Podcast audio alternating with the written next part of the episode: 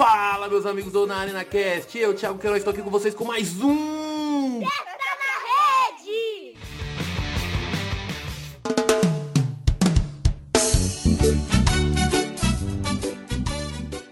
Tô aqui com vocês ao som de Edson Gomes. Mesmo que a TV não mostre, mesmo que o rádio não toque, aí vamos nós cantando reggae. É, galera, com mais um de Testa pra Rede. E eu fiquei sabendo que o de Testa pra Rede da semana passada foi rock and roll e da pesada. Meu amigo Jean botou pra quebrar contra a patifaria da Comebol e contra o racismo. É isso aí, galera. Já deu, racismo já deu. Não só no futebol, mas como no mundo, o racismo já deu. Mas, como eu sou good vibe, hoje eu vou falar de Liga dos Campeões. E vou falar para você, a Liga dos Campeões tá um rock and roll da pesada, hein? Rapaz, cada jogo um melhor do que o outro. Duas semifinais sensacionais. É, Liverpool e Vídea Real.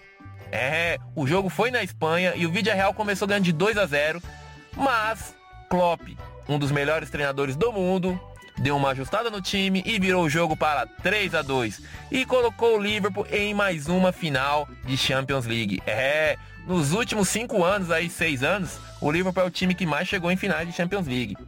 Agora, um jogo de tirar o fôlego.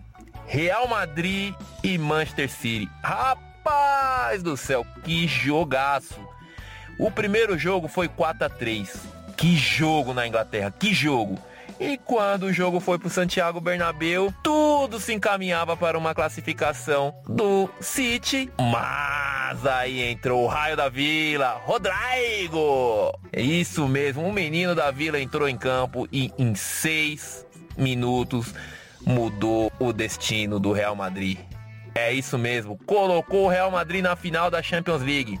Dizem que camisa não pesa. Rapaz, essa camisa do Real Madrid entorta varal, entorta varal demais. Agora vamos falar da nossa Champions League aqui da América do Sul.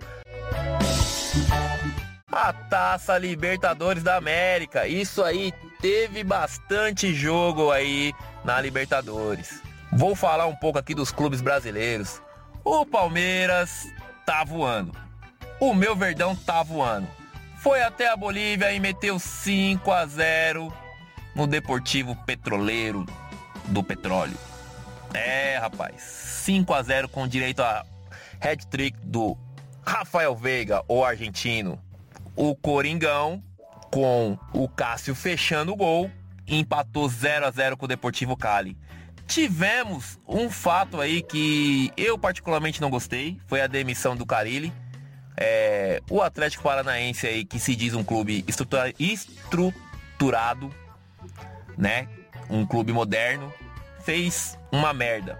Contratou o Carilli e em 21 dias de trabalho mandou embora o cara. Em 21 dias não tem como mostrar o trabalho, cara. Não tem como. É muito pouco tempo. E o Carilli não conseguiu dar a sua cara para o time, mas perdeu de 5 a 0 pro The Strong e foi mandado embora. Teve também Flamengo e Talheres. É, o Mengão conseguiu um empate aí com o Talheres na Argentina. Tivemos também Galo e América Mineiro. O Galo levou a melhor.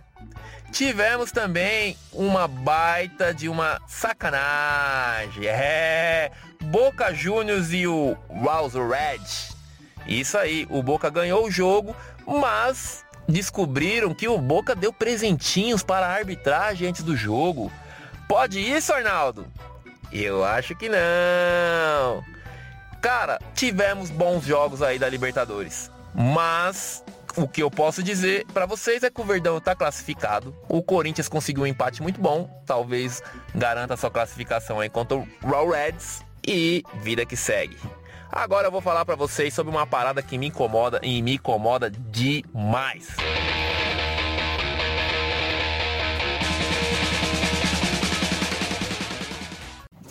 Pilantragem, ser vergonhice, falcatrua, mau caráter, É, eu tô falando de JJ, o Jorge Jesus, que deu uma entrevista aí e falou groselha. Falou que tá esperando o Flamengo contratar ele, que ele tem, que ele deu um, um tempo pro Flamengo decidir se contrata ele ou não. Ele espera até tal data, senão bye bye Flamengo. Cara, só para lembrar, o Flamengo tem um treinador, é o Paulo Souza, que vai bem, obrigado. Então quer dizer que o JJ é um baita de fura-olho pilantra. Se o Flamengo contratar o JJ, mostra que o Flamengo é mais pilantra ainda do que o JJ. Até porque o Flamengo não pagou a molecada do Ninho até hoje, né? É, Flamengo. Me diz com quem tu andas, que direi quem tu és. e outra coisa que me deixa um pouco chateado, ou um pouco na dúvida, é a nossa seleção brasileira, seleção do Tite.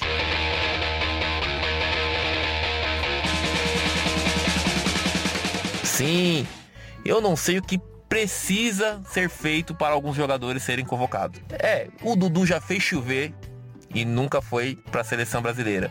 O Rafael Veiga está fazendo chover, parece que ele deve ser argentino, ou australiano, jamaicano, sei lá, porque o Tite não convoca. Mas tem uma coisa que me incomoda mais do que isso.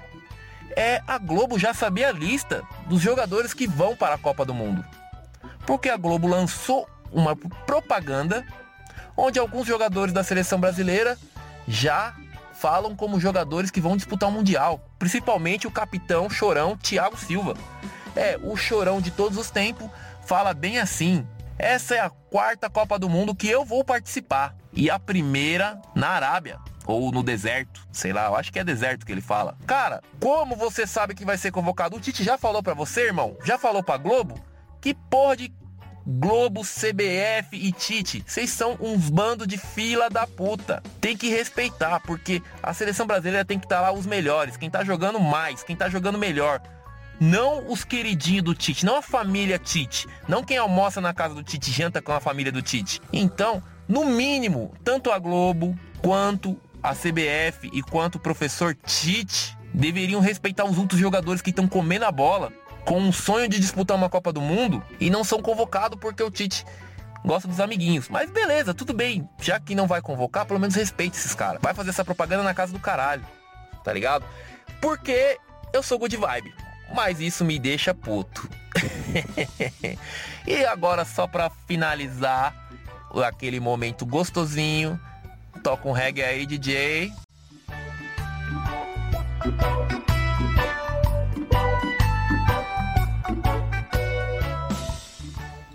com uma regueira aí.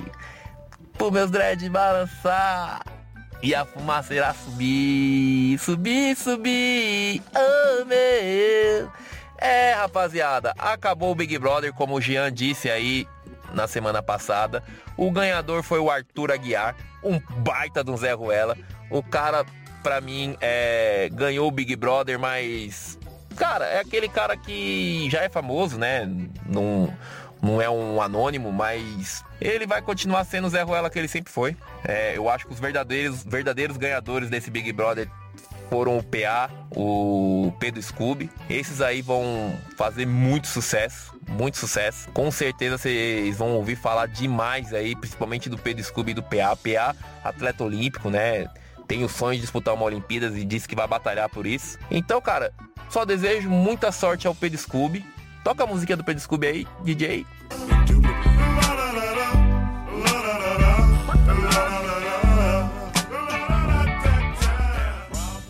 DJ não, né? É produtor, editor, sei lá. Porque ele é um cara muito firmeza, ensinou muita coisa nesse Big Brother. Dizem que o Big Brother não se aprende nada, mas quem assistiu esse Big Brother com o Pedro Scooby aprendeu muita coisa, porque é um cara diferenciado. Galera, esse é o de Testa pra Rede de hoje. Deixo aquele abraço. Siga a gente nas redes sociais, curta o nosso TikTok, curta o nosso Kawaii, curta o nosso Instagram. Vem na vibe que nós estamos gostosinho. I'm playing basketball and jogging and I know why.